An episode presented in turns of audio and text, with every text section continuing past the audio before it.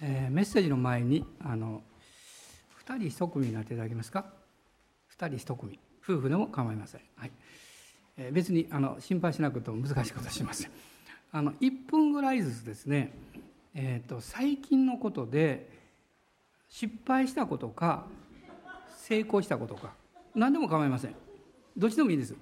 あの1分ずつぐらいでお互い話し合ってください。どちらか一つです。失敗したことかうまくいったことか。どうぞ始めてください。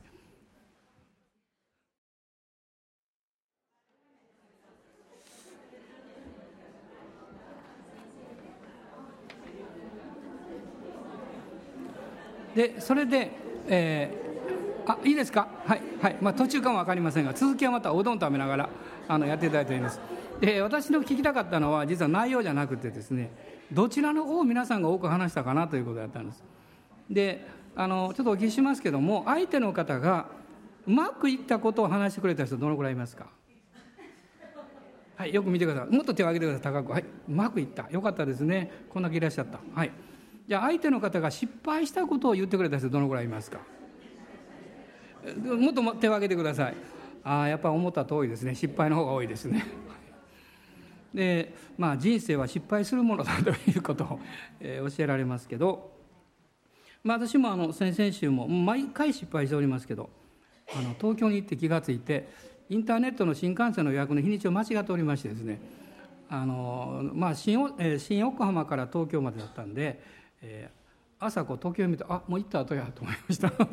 あの間違ってまして、えー、それから今回も電車を1本、えー、いや一駅乗り過ごしてしまいました、えーまあ、それは新幹線じゃないですけどね、まあ、そういう失敗しました、えー、先週はあの金曜日に、えーと、KBI であのシンポジウムが、まあ、あったんですけどで私もあのプレゼンテーションの3番目だったんですがあの私はてっきりですね2人の方が終わって少し休憩時間があるもんだとばっか思ってたんですね。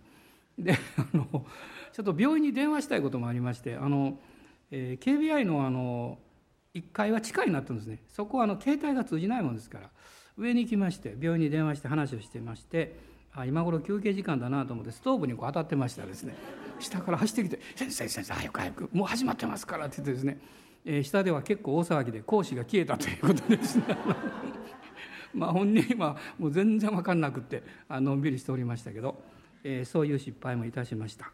でも多くの方が私の方来て先生のおかげで休憩できたわって喜んでましたけど どっちが良かったかどうか分かんないんですけど、まあ、全てが愛働きと益となるというか、まあ、そういう経験をさせていただきましたはいここから真面目なメッセージになります えっとまあソロモン王の祈りということで7回ぐらいずっとこのテーマで話をしていましてまあ、今回は8回目、まあ、そろそろ締めくくりたいと思っています。第二歴代史の7章の14節を開いていただけますでしょうか。第二歴代史下の7章の14節です。このテーマのところですね、7章の14節だけを一緒に読みましょう。はい私の名を呼び求めている私の民が自らへり下り祈りを捧げ私の顔を慕い求めその悪い道から立ち返るなら私が親しく天から聞いて彼らの罪を許し彼らの血を癒そうこのソロモンが内側に神様から願いを与えられてその願いをこの見事に実現した、まあ、そのことがこの11節に出てきたわけです。まあ、ここに神様があなたに与えてくださった願いはあなたが信仰を持ってそれを受け止めていこうとすれば必ず実現するということです。で問題は私たちの方が途中で難しいことがあると諦めてしまうあるいはもうダメかなというふうにこう失望感に襲われてしまうという、まあ、そういうことだと思うんですね。で神様はこの3つの警告をこの与えられました。それは神様は上からの霊的祝福をいつも受けるようにということですね。まあ、昨日も集会の後で一人の婦人の方がお手紙をくださってこのメッセージを何度か聞いてくださってる方ですがそれを読みまして私もとっても励まされました。やはりこう霊的な祝福を受けるってすごいなと思いました。私たちはどうしてもこう頭で考えてですねこう理性で何とかこう物事を解決しようとするんですね。でも精霊が働かれると御言葉が開かれて主の知恵が与えられたり啓示が与えられて信仰が与えられます安心感が与えられますまたこの生活の中に感謝を忘れないようにあるいはこの人間関係においてこの良い関わりというものが重要であるということを、まあ、話話させていただいたわけです。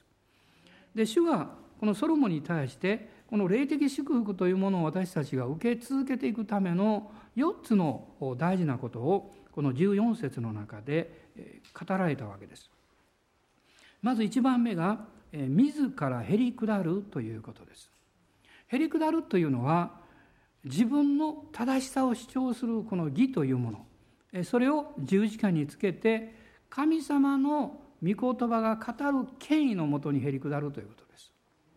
まあ、私たちは社会の考え方とか自分の考え方とか私の家の考え方とかいろいろあると思うんですね。でもその一番上のこの最高のものがこの神様の基準であるということを忘れてはいけないと思います。でなぜ私たちがその神様の基準、まあ、これは10回を中心にしたものですけどもそれを受け取るのが嫌だとかと言いますとそれはそれをくださったお方を知らないからですだからイエス様を通して私たちにその幸せな人生というものを与えようとしておられるんだという神様が分かってくるともちろん私たちは自分の力で10回守ることできませんがイエス様がそれを守ってくださったそのイエス様を信じることによって私たちも義とされ神様に受け入れられているんだという信仰を持つことができるわけです。そして、この2つ目に祈りを捧げということが書かれていました。それは私たちの願いを叶えてほしいということ以上にですね神様の私の人生の上に置かれている御心導きが何であるかということを知ることです。なぜかというとですね私たちが自分の願っていることが叶えられたとしてちょっと質問したいんですけどただ皆さんが例えば欲しがったものがあって与えられた。あるいはこういうふうになって欲しかったと思ってその状況がなったとします。もちろん嬉しいでしょうね。ある程度の満足感あるでしょう。でもそれはいつまで続くんでしょうか？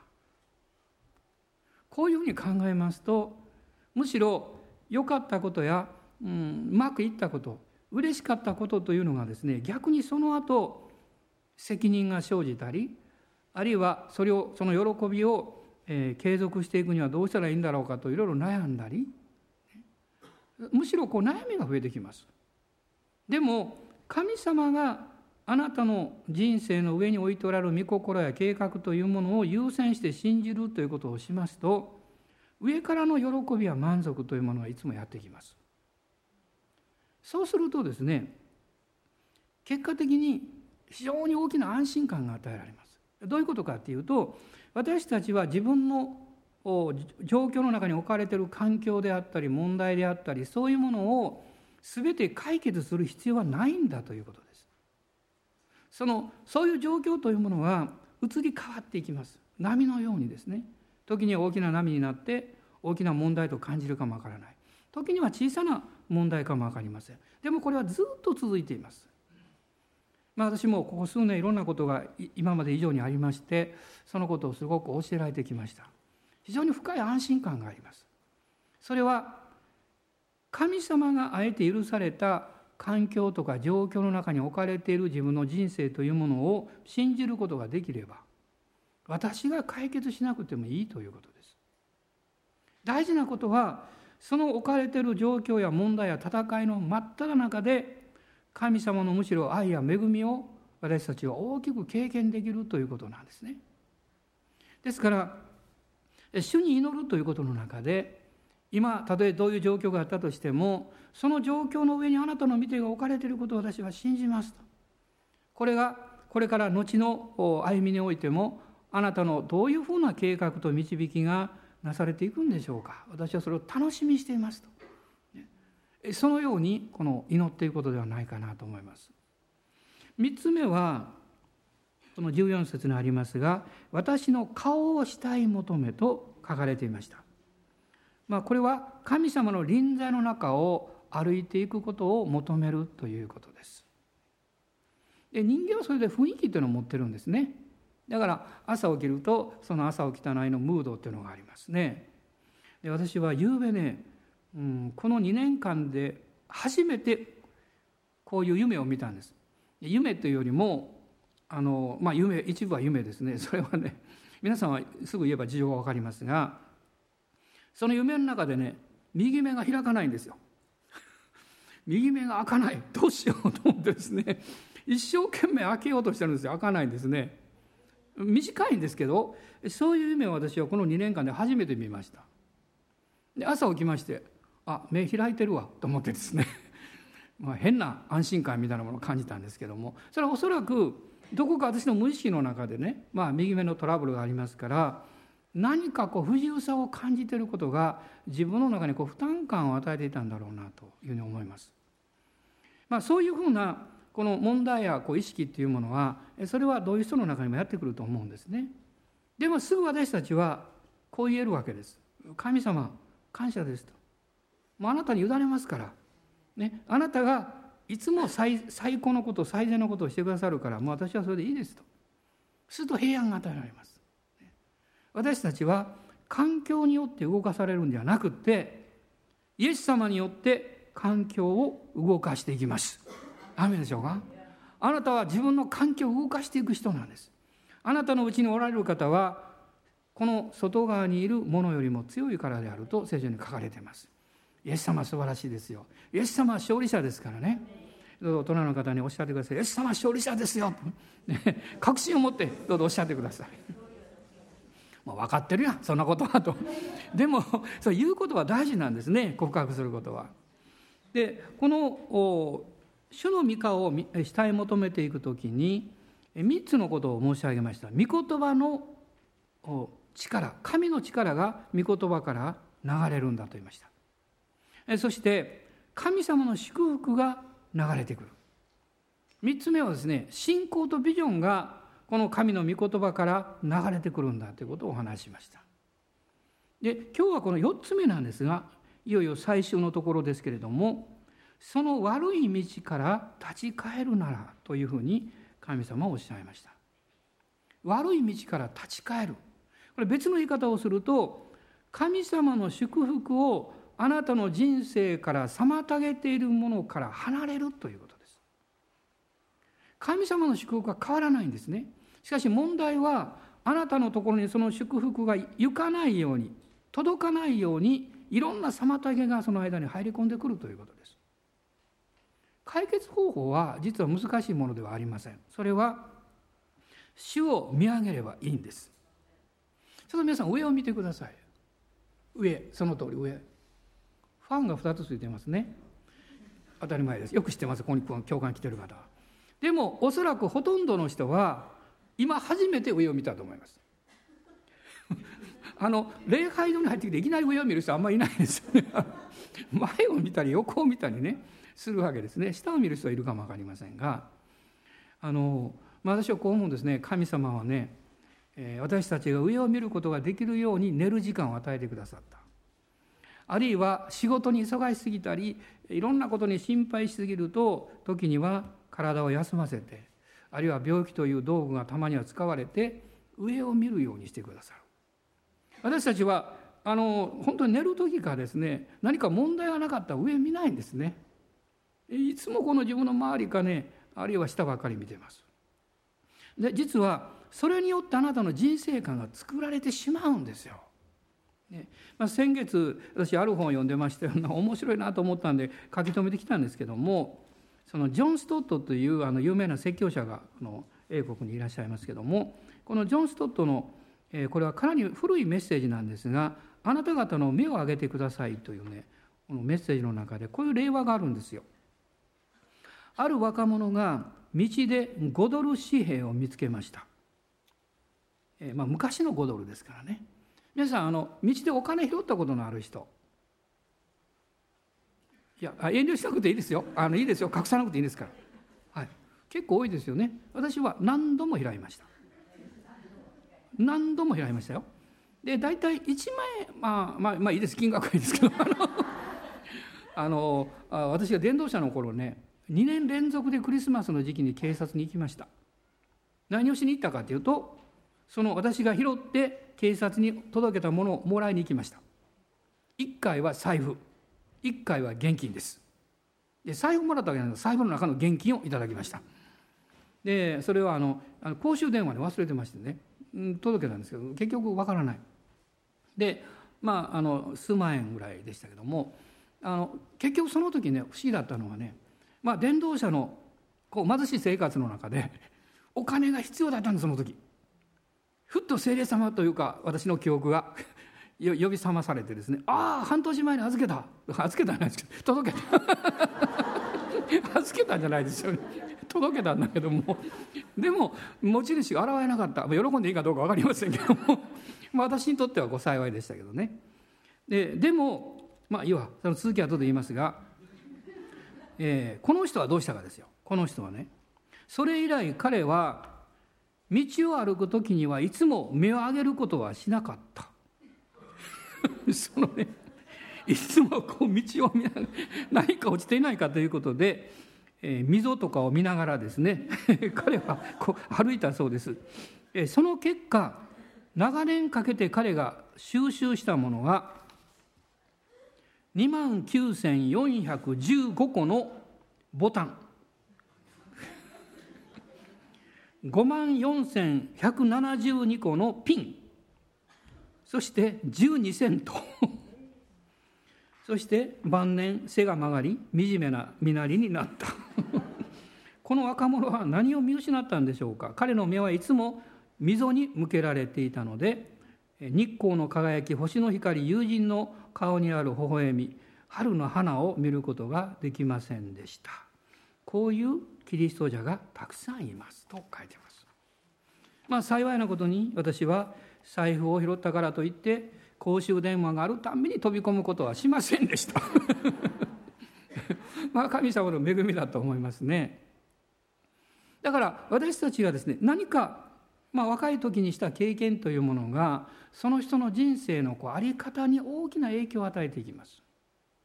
神様はこうおっしゃってるわけです。主を見上げなさいって、ね、神を見上げなさい。どんな時でも私を見上げようと言ってます。そうすればその問題がどういう問題であっても悪い道からあなた方は立ち返ることができる神の祝福を妨げているものから守られますよと言ってるわけです。でこの悪い道から立ち返るということを考えていくといろんなことがあると思うんですけどもまあ私はざっとこう5つぐらい挙げたんですけどね手短に言いますから心配しないでください。まず一つはやはり不信仰ですね。これは大きな問題です。で不信仰というのは信じられないことではなくて、えー、信じようとしないことです。ね、不信仰っていうのは信じられないんじゃないの信じられないものいくら頑張ったって信じないわけですから。信じられないわけですから。でも信じようとしないんです。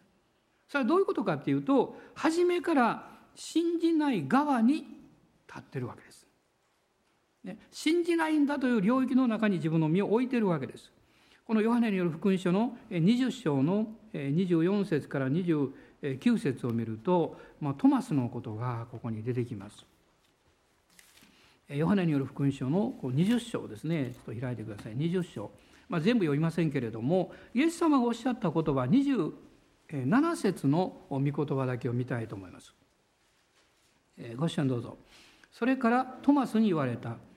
あなたの指をここにつけて私の手を見なさい。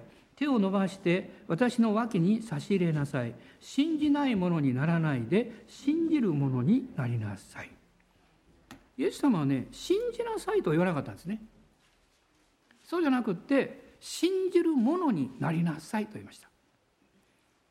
だからその信じるということの側にいつも自分の身を置くということです。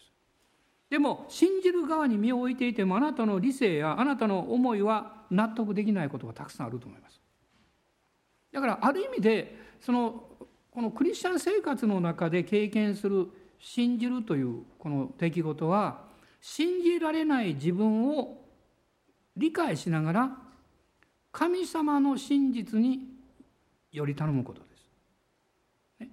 あなた自身が信じるものになりきれないかもしれない。でも神様は良い方であってそして間違いない。神の約束は間違いないんだということを信頼して信じない信じられない自分をそこに置くことです。まあ、私は別の表現でよく言うんですが信仰とは不信仰な自分の古き人を背負いながら歩くこと。だからこの後ろを振り向くとすぐその後ろに不信仰な自分がおるわけです。それを知ってるわけです。それを担いでるわけです、ね、そして不信仰な自分が十字架につけられているということを信じてるわけです。神様は最高のことをしてくださるといつも見てるんですよ。イエス様もこのイザヤ書53章の中で光を見て満足するというこの予言が、まあ、口語訳ではそう書かれています。私たちはどんな暗闇の中にいてもそのまっすぐに、ね、先を見そして上を見上げるならばそこに光があります。雨でしょうか？光あるんですよ。で今日光のない方は誰もいません。光はあります。問題はあなたがそこを見るかどうかなんですね。あなたが死を見上げる時にあなたは信じる側に立つことができます。まあ、先々週3人の方がイエス様を信じました。そのうちの1人の方は初めて習慣に見えられましたが私はあのイエス様を信じる信仰の祈りを導くことができました。年配の壮年の方ですでも私はもう信じるだろうと分かってました。なぜかっていうと2つの理由がありました。その方はすでに本物のクリスチャンに出会っているということです。本物のクリスチャン。つまり自分の生活を正直に何というか出すことができる。しかもその中でイエス様を信じているというですねそのクリスチャンに出会っているということです。もう一つはそういう出会いを通してこのご自分がですねもう聖書を買われた、ね、もうそれは備えができてるわけです。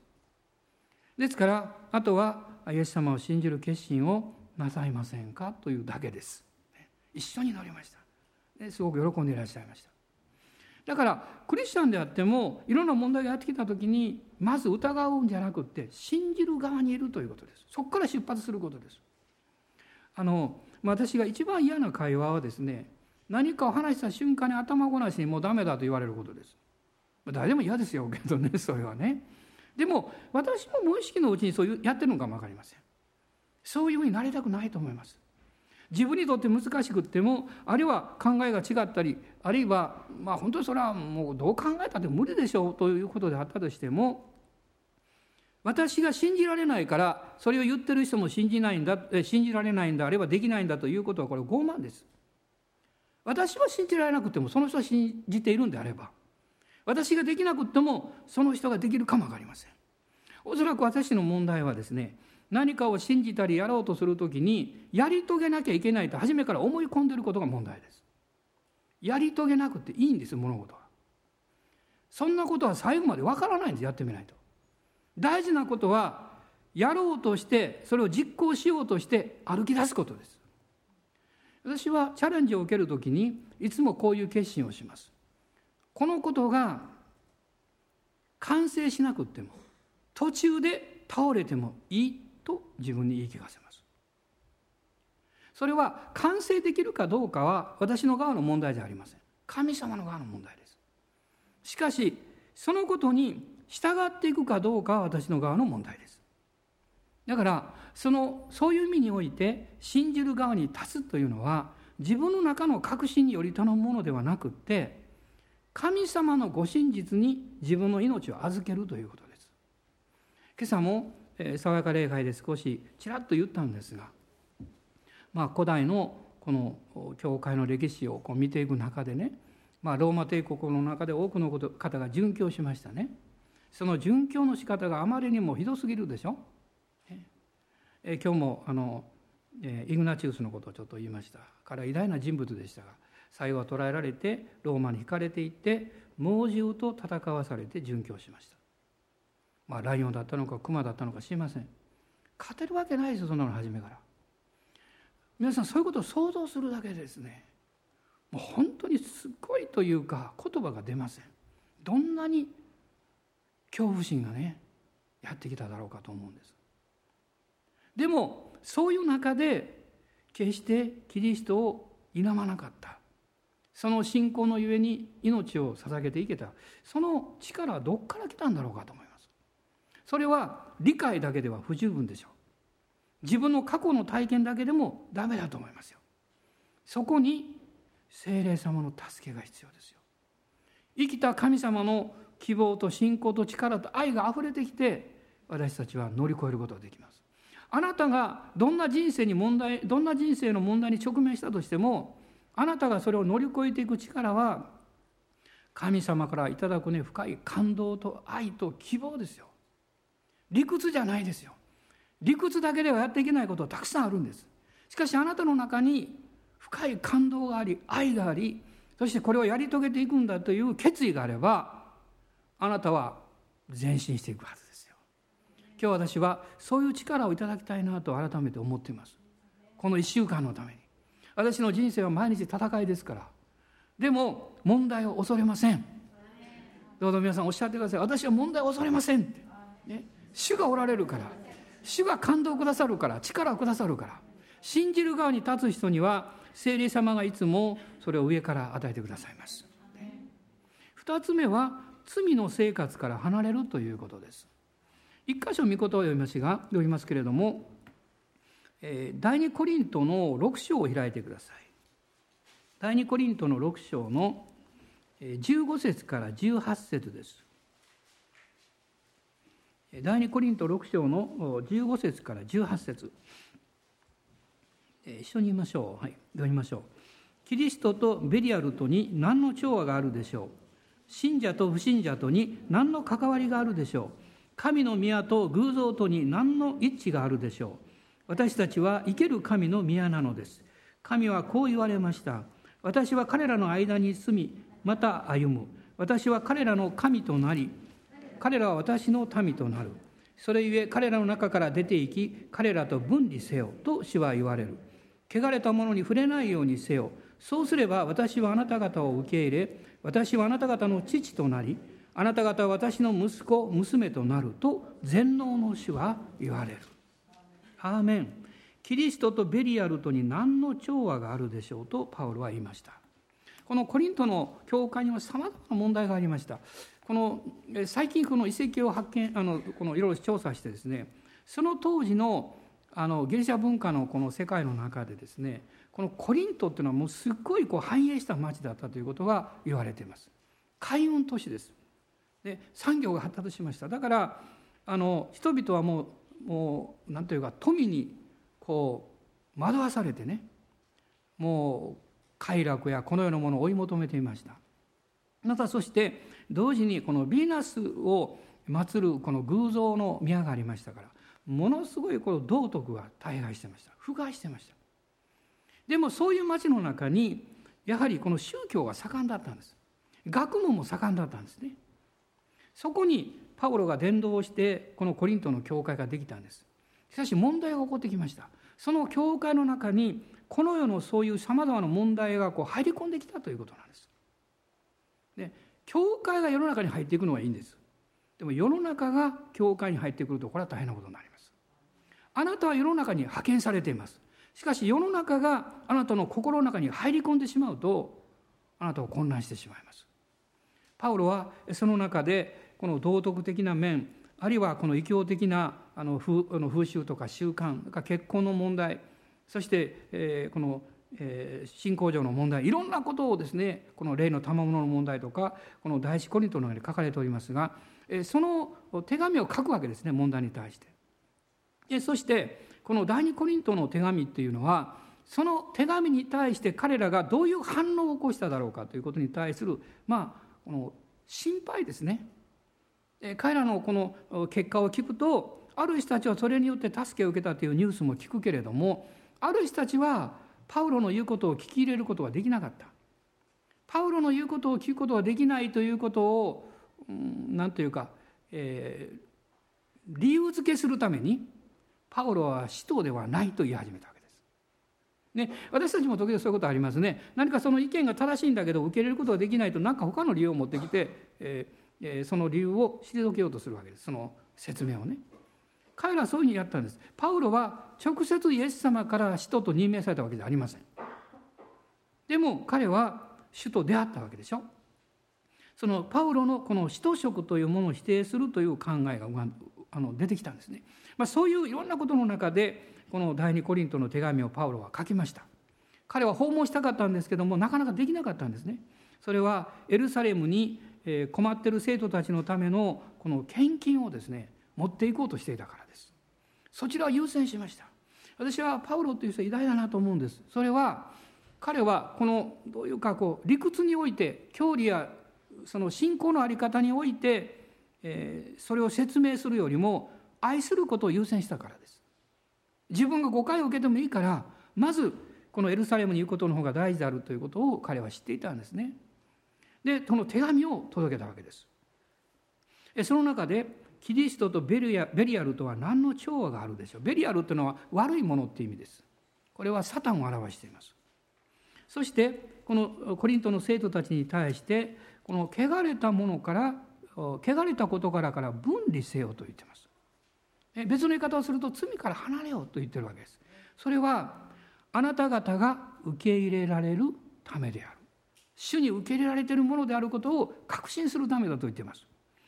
そしてあなた方が息子娘となり全能者がそう言われるんだというふうに言っています実は私たちが罪から離れるあるいはそういう習慣や悪いものから離れるということはただ単に清くなる性別されるという意味だけではなくてあなたが神の子供として歩むという大切な恵みを受けるためなんです。ヘブル書の12章の中にあのエサウがですねいっぱいの職のために、えー、長子の権利を軽んじたことが書かれていますね。彼は食べ物を食べたかったのでヤコブにまあ騙されたんですけども、えー、長子の権を食物と入れ替えに売ってしまいました。そのことについてヘブル人の手紙の12章の中では彼を聖書は俗悪なものと言っています俗悪なものでもこれはですねこういう見方もできるんですねエサウは非常に現実的であった。お腹空いたからまずそれが欲しいと言っただけじゃないかと、ね、でもヤコブは先のことを見ていた。霊の祝福が実はその経済も食物も含めてですねやがて神様から満たしを受ける鍵であるということを知っていた。だから彼はこの霊の祝福を受ける特権として長子の権を得ようとした。私たちもこの俗悪なものにならないように注意する必要があります。つまり世の中に騙されないことです。一時的なことによってあなたの霊的な特権を失わないこと。霊的な祝福を失わないこと。これは大事なことです。パウロは手元の手紙の中で言っています。金銭を愛することは全ての悪の根であると言っています。経済金銭は大切なものです。しかしそれを愛してはいけないと言っています。皆さんのこの視野を閉ざすために10円玉2枚あればいいんです。20円で。5円はダメです。穴開いてますから。10円玉を目の上に置くとですね見えなくなる。1枚札なくていいんですよ。つまりそのお金や物に近づきすぎると見えなくなります、ね、ある程度距離感が必要です。その距離感を持つ時にその経済においてもそうですが神様がそれを有効に用いてくださる知恵をくださる。あるいはそれを自分の生活だけではなくって他の人をも助けることができる。あるいは主の栄光を表すために用いることもできる。私はそういうこの導きを神様から受けることができるわけです。3つ目はね心の問題っていうのがあります。まあそれはその心の中にある痛みとか傷とか過去の経験というものですね。詩篇の139編の23節と24節を開いてください。詩篇の139編です。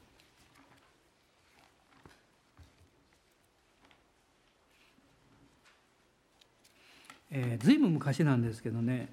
私は CPM の集会の初期の頃に、まあ、九州のある集会に行ったことを今でも覚えてですね。あのその集会夜の集会でしたけど、まあ、20名ぐらいの方が来られていてその終わった後でねあの献金箱が置いてました。献金袋がね。子供が走ってきました。お母さんも一緒に来ました。そして子供がニコッとして自分の我慢口を開いて女の子でしたがそこから100円玉を取り出してその献金袋に入れようとしました。その瞬間にお母さんが言いました「あなたいい子やね。神様が倍にして返してくださるよ」と言いました。するとその瞬間その子供は我慢口にその100円玉を戻しました。そして代わりに千円札を出しました。その瞬間お母さんがはっという顔をしました。私はそのそのね、えー、何か絵を今でも覚えています。ね子供は信仰のある子供です、えー、それに応えなきゃいけない親は辛い面もあります でも私たちの本当の親でいらっしゃる神様は悩みません。悩みませんよ。私たちは神様に迷惑をかけていいんです。いい言葉でしょ？名言でしょこれは。神様に迷惑をかけていいんです。神様に難題を持っていっていいんです神様はそれを解決するのが大好きです。私も覚えてますよ。子供たちは小さい頃ねいろんなものを作ったりいろんなことをするとトラブルが起こるのを楽しみにしておりました。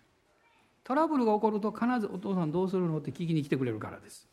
やったと思いました。一生懸命やって一緒に潰したこともあります。今は一生懸命あの物事を触って潰しておりますが、えー、最近は故障すると「触るな」と家内に言われております。もう潰すの大好き。まあ無責任ですけどまあでも信仰があるんですよ。たとえ潰れても ね、もし潰れたならば神は新しいものをくださる。潰してるわけじゃないですよわざとね。でもそうなってもね神様は良いものをくださる。私たちもこの春に経験したじゃないですか。このエアコンもそうですよ、ね、あんまり大きな声で言いませんけどねエアコンを誰かが盗んでいったからまっさらになったじゃありませんか、ね、盗んだ人を感謝できませんよ。でもどんなことが起こっても私たちは主が最善であるということを信じます。ね、神様良い方ですから。今週も期待しましょう、えあなた失敗してもいいですよとどうぞおっしゃってください。で安心して神様に迷惑かけてくださいって。問題はですねそういうことが起こった時にその失敗とか問題だけじゃなくってあなたの心が傷んだり傷ついたりしてしまうということですでこれはちょっと問題なんですねまあ、挫折感とか敗北敗北感とか失望感とかねそういうものが心を傷つけてしまう。で139編あまだ読んでませんけれども23と24を一緒に読んでください。神を私を探り私の心を知ってください。私を調べ私の思い煩いを知らせてくだ知ってください。私のうちに傷のついた道があるかないかを見て私を常しえの道に導いてください。神は私の心を探ってくださいと言っています私を調べ私の思い煩いを知ってください実はこの支援の記者はですね思いが患っていることに気づいていたんですね思い思いいろんな思いがやってきます。これはいいんですね。しかしその思いというものをできるだけ早く神様に任せてしまわないとね患ってしまうんですよね。まあ昨日あの冷蔵庫からあるものを出して食べようとしました。ある缶詰だったんですけどね。食べようとした瞬間に古くなってるって気がつきました。すぐにやめてしまいました。その瞬間しまったと思いました。もう少し早く食べりゃよかったってね。そう思いました。まあ小さなものなんですけどこれを手遅れと言いますね。あなたの心を神様に委ねることにね手遅れにならないようにしてくださいよ。あのもっと悪くなりますから。あなたの人生の早いうちにイエス様を信じましょう。誠の神様を信頼してあなたの人生を預けましょう、私は、まあ、幸い、まあ、10代でクリスチャンになりましたから、まあ、その後神様に信頼して生きるということを素晴らしいことを多くの先輩から教えてもらった。これ感謝だと思っています。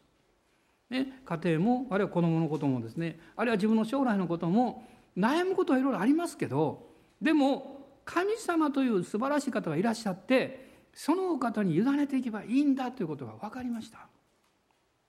皆さんがご自分の人生を振り返ってみてあああのことがなかったらよかったのにと思うことあるでしょうねそのものはない人誰もいません言うときますがみんなあるんですよでも今日皆さんに申し上げたいことはたとえそういうことがあってもそのことが今のあなたの人生に傷を与えないようにと願います。ね、別の言い方をすると被害者にならないようにあなた自身が。聖霊様はあなたの思いを主にしていただいたその瞬間にあなたの心を守ってくださいます。例えば言葉っていうのは厄介ですね。言葉っていうのはこう消えてしまうんですが残るんですねいつまでも。ね、まあ書き留めるともっと厄介ですね。だからあの、まあ、文章ではあんまり後で残残らない方がいいものは書かない方がいいかも分かりません私も数回ありますいろんな証を直接送ってくださってこれは残らない方がいいと思ってお返ししたことが2回ほどあります。私は持たない方がいいでしょってあなたはお返ししますまたある時は焼きましたから。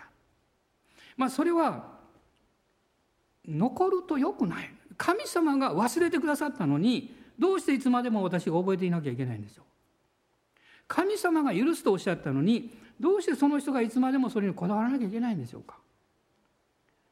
もうあなたの過去の嫌なものやねそれを読んだり聞いたりすると人々も気分が悪くなったり心が傷つくようなものは全部イエス様の知潮によって清めていただきましょう。そういうものは処分処分しましょう、ね、そして新しくされているという自分を生きることです。もし私が変な言い方ですがね父なる神様に私は本当にこんなどうしようもない罪人ですよって言ったら神様どうしてあるんでしょうね。まあ、2つ考えられますね。一つは非常に理論的な答えです。そうです。それをよく知っています。でももう忘れていますよ。でももう一つは非常に人格的な答えです。それは「へえそうでしたか」私は知らなかったよって私はこっちを好みますね皆さんクリスチャン生活は理屈で歩いてるんじゃないんです。理解で歩いてるんじゃないんです。人格として歩いてるんです。だからキリストにおいて処分され忘れられたものは忘れましょう。キリストにおいて新しくされたものは喜んで受け取りましょう。自信を持ってそれが信仰を持って歩むということです。あなたの心の中に残っている傷や痛みやあるいはあの時あんなこと言ってしまったからもう言いにくいとかね。それをのなんていうか言葉を変えにくいとかそんなこと思わないでください。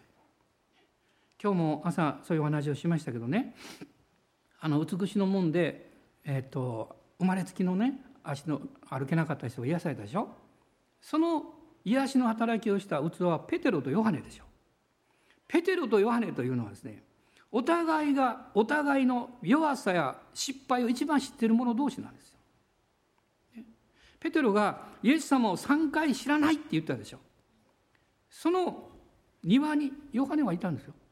だってヨハネがいたからその庭に入れたんですから。だからヨハネはあるいはペテロの弱みを握ってるわけですよ。ね、ペテロが偉そうになると「おいペテロ忘れるなよ あのことがあったじゃないか」って言えるわけです。でもヨハネはそんなこと一切言ってませんよ最も良いパートナーになりましたヨハネはペテロの過去の失敗をもうイエス・キリストによって忘れてるんですよ。これが大事なんです。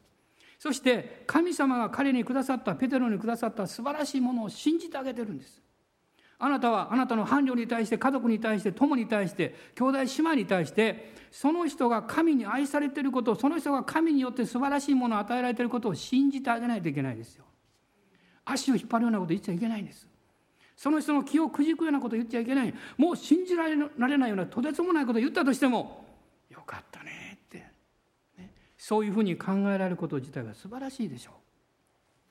あの10代の終わりに世界選挙の幻をもらったローレン・カニンハム先生にお母さんがそれを聞いて早速翌日まっさらの靴を買ってきたそうです。素晴らしい人だと私は思います。彼のその信仰の背後にその母の祈りとビジョンがあるんです。新しい靴という意味はこの靴を履いて世界中に行きなさいよっていう意味なんです。私たちはその人がビジョンを持つならばとてつもない夢であったとしても足を引っ張るんじゃなくて応援してあげるべきです。そうすればその中の100分の1かも分かんないあるいは1000分の1かも分からない何かは必ず実現します。夢がないところには何も実現しないんですよ。ビジョンがなければ何も起こらないんです。現実を見てそれを起こるそれがそうなるのは難しいと思うかもしれない。だから祈る必要があるんです、ね、取りなしてあげる必要があるんです。詩篇の記者は言いました。私の心の中にある傷や痛みが神様の御心を見えないようにしているんじゃないかと彼は悩んでるんです。私たちの側のその痛みや傷があるとちょうどレンズが曇るのと同じことですね。レンズが曇ると見えなくなるんですよ。神様の御心が分からなくなるんです。だから私を常しえの道に導いてくださいと祈っています、まあ、4つ目はこれは偏見とか間違った教えですね。偏見。私がそれぞれ違った教育や生活環境の中で育ってますからあるいはその家の中にある伝統とかあるいはあなたがいろんな聖書のことについてかつて教えられてきた教えとかそういうものがあるでしょう。でもそういうものを決して土台にしてはダメです。聖霊様はこの御言葉の原則に従って絶えずこの時代の中で真理が真実になるための再解釈を与えてくれてます。ちょっと難しい言い方をしましたけどもそれはですね同じ聖書の御言葉を信じていてもどう信じるかはその人の解釈なんです。ね、その解釈というのはその人の持ってるイメージが影響するんです。その人の過去の経験の考え方が影響するんです。ですからその時代が流れていくとその時代の中の思想や物事の考え方やそういうことの中でこの聖書の御言葉の真理がどう理解されるべきかということを健全に受け止める必要があるんです。もし私たちがそれが初代教会であってもあるいは宗教改革の時代であってもそれだけの捉え方をしているならば今日の時代においては合わない。でも誤解しないでくださいね。合わないって意味は今の時代の考え方を教科の中に持ってくるということじゃありませんよ。それは絶対ダメです。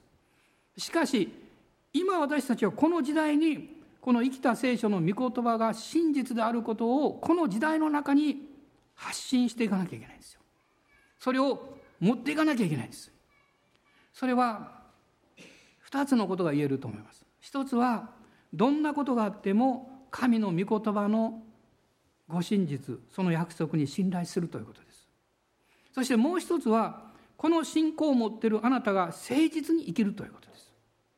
そのことによって多くの人々はあなたが信じているものがどういうものであるかということを感じ始めます。そして理解し始めます。多くの場合ですね正しいことを正しいと認める前にそのことがどういうふうにその人の心に受け止められるかということの方が優先されます。だからそれが正しくっても、えー、気分が悪ければあるいは何か嫌な印象を受けると私たちは受け入れようとしません。だから皆さんもそうですよね。何か買い物に行かれる時ですね。あのもちろん安いところを探すかも分かりません。第一はね。第2番目はどうでしょうか、ね、あのもしそのお店が知ってるとすればその店員さんが気分のいい人なんか感じのいい人、ね、少々高くてもね多少あの値段が変わってもあの人の店行こうかなっていう場合もありますよ私も実際。そこが好きだから。ね。つまりそれは心の領域なんです。心の領域というのが実は私たちのこのこれが真理である真実であるという領域よりもいつも優先するんです。人々はそうなんです。あなたが良い人であれば人々はあなたの言うことを受け入れたいと思うようになります。あなたが感じが悪い人であればどんなに本当のことを言っても受け入れたくないと受け入れたくないと思います。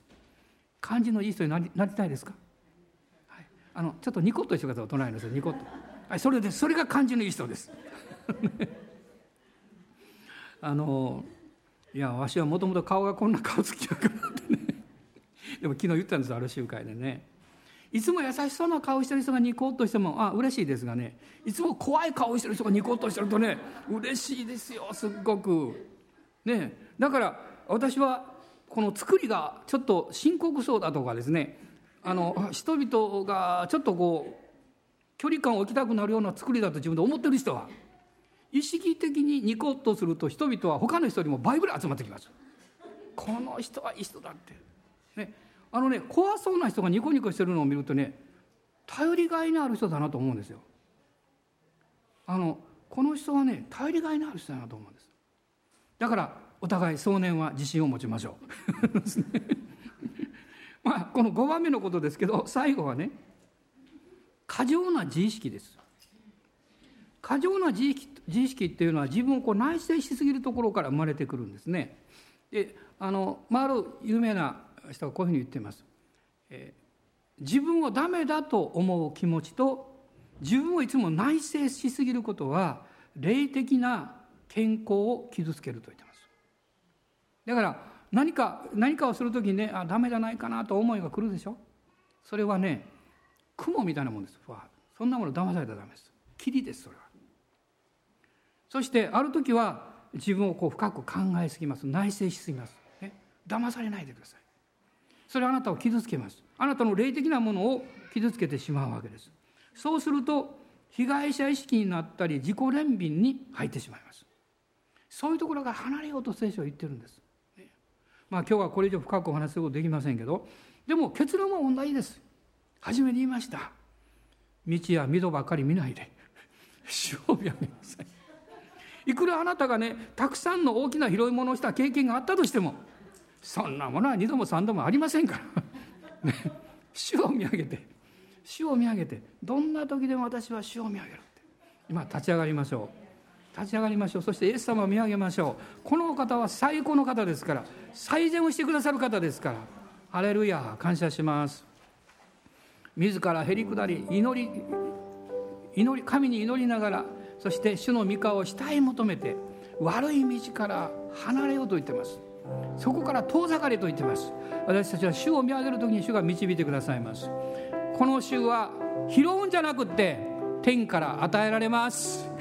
天から与えられます。アーメン。感謝します。ハレルヤ。イエス様の大きな拍手いただきましょう。ハレルヤ。感謝します。アーメン。アーメン。今しばらく十二章を礼拝しましょう。どうぞ威厳でも十に乗ってください。アーメンアレルヤアレルヤ。ハレルヤ主よ。アーメンアレルヤ。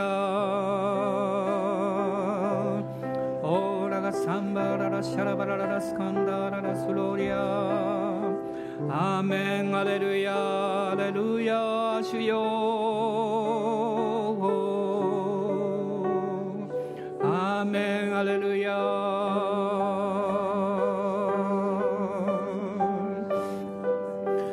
様いろんなことを教えてくださるんですけどね。あのよくありますね。朝起きた瞬間から何か嬉しいなってね。私は金曜日そうでしたね。嬉しかったですね。朝起きた瞬間から。だから踊り出したんですよ。本当は。ハレルヤハレルヤってね。まあ家内氏がいなかったから踊ったんですけど。変な人やともうもう思われてますから。慣れてるんですけども。でもその時にね私の主に2つのことがありました。まあ今日でもう長い間準備してきたシンポジウムの発売が終わるからホッとするというのがありましたけど神様いいことをしてくださるってありました？いいことが。その日にこの21世紀間のためのたくさんの献金が与えられてました。ハレルヤ感謝します。おお主よ感謝します。私たちはその精霊様のこの思いの働きかけを信じるべきですよ。もっと期待すべきですよ。現実を見て鬱陶しくなったらダメです。主を見上げましょう。ハレルヤ。ハレルヤ。あなたの問題や悩みの上に主がいらっしゃるんですから。おおハレルヤ。あなたの環境や状況を嘆かないでください。そこから祝福が流れていくんです。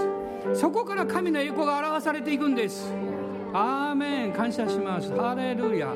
もうしばらく主をあがめましょう。アーメン。ハレルヤ。オーラがサンバララシャラバラララスローリア。インダララスカラバラララシーリビリビハンバラララスローリア。アーメンアーメンハレルヤ。おーハレルヤハレルヤ。若い人たちも多くいらっしゃいますけどまた将来のことを今あこの考えておられる方ですね。神様を信頼しましょう。あなたの人生をあなたの家庭を誠の生ける救い主でいらっしゃるイエス様に主となっていただいて全能の神様の祝福の中にあなたの人生を委ねましょう。そうすれば祝福されます。偶像のところに行ったらダメです。この世の考え方に埋もれてしまったらダメです。アーメン。ハレルヤ。おーハレルヤ。おーハレルヤハレルヤハレルヤ。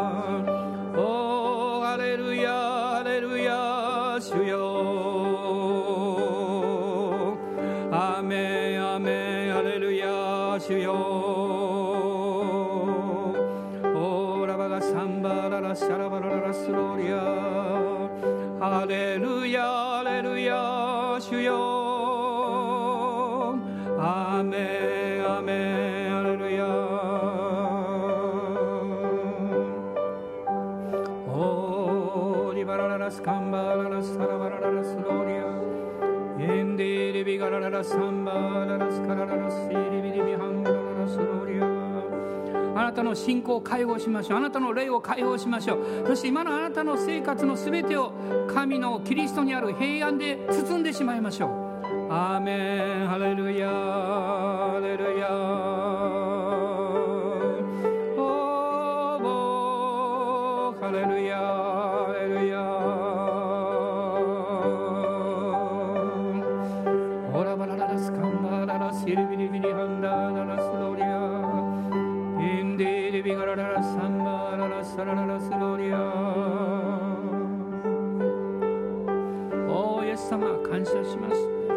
感謝します。あなたは良い方です。あなたは最高の方です。アーメン。アーメン。感謝します。この週もあなたは最高のことをしてくださいます。信じます主よ。恐れません主よ。